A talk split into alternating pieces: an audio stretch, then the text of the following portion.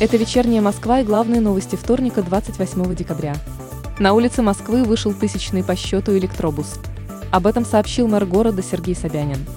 По его словам, в следующем году парк этого вида транспорта пополнится еще 500 машинами. Почти половину нашего экологичного автопарка приобретены на средства от размещения зеленых облигаций, сообщил мэр. Он также добавил, что с помощью облигаций город привлекает инвестиции на обновление городского транспорта и в строительство новых линий метрополитена. Росстат с 1 января 2022 года будет рассчитывать еженедельную оценку индекса потребительских цен по аналогии с месячной. Изменение, как уточняется, призвано приблизить результат накопленных еженедельных оценок к фактическому индексу потребительских цен за месяц. При этом ведомство поменяет и процедуру учета цен для расчета еженедельной оценки ежемесячного индекса потребительских цен.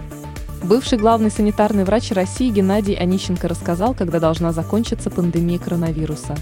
Несмотря на высокие показатели заболеваемости COVID-19 в мире и России в частности, эпидемиолог уверен, что в 2022 году с пандемией будет покончено.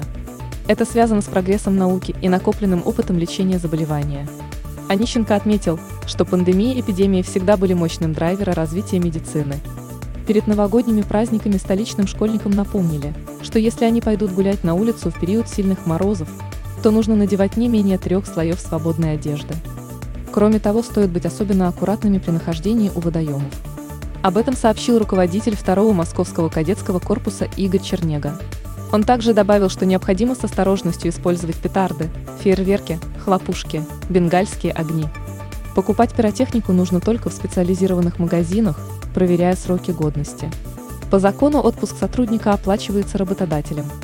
При этом, если один или несколько отпускных дней совпали с государственным праздником или иным официальным выходным, они не учитываются при расчете выплаты. Об этом в «Вечерней Москве» рассказал юрист и специалист в области трудового права Дмитрий Кафанов.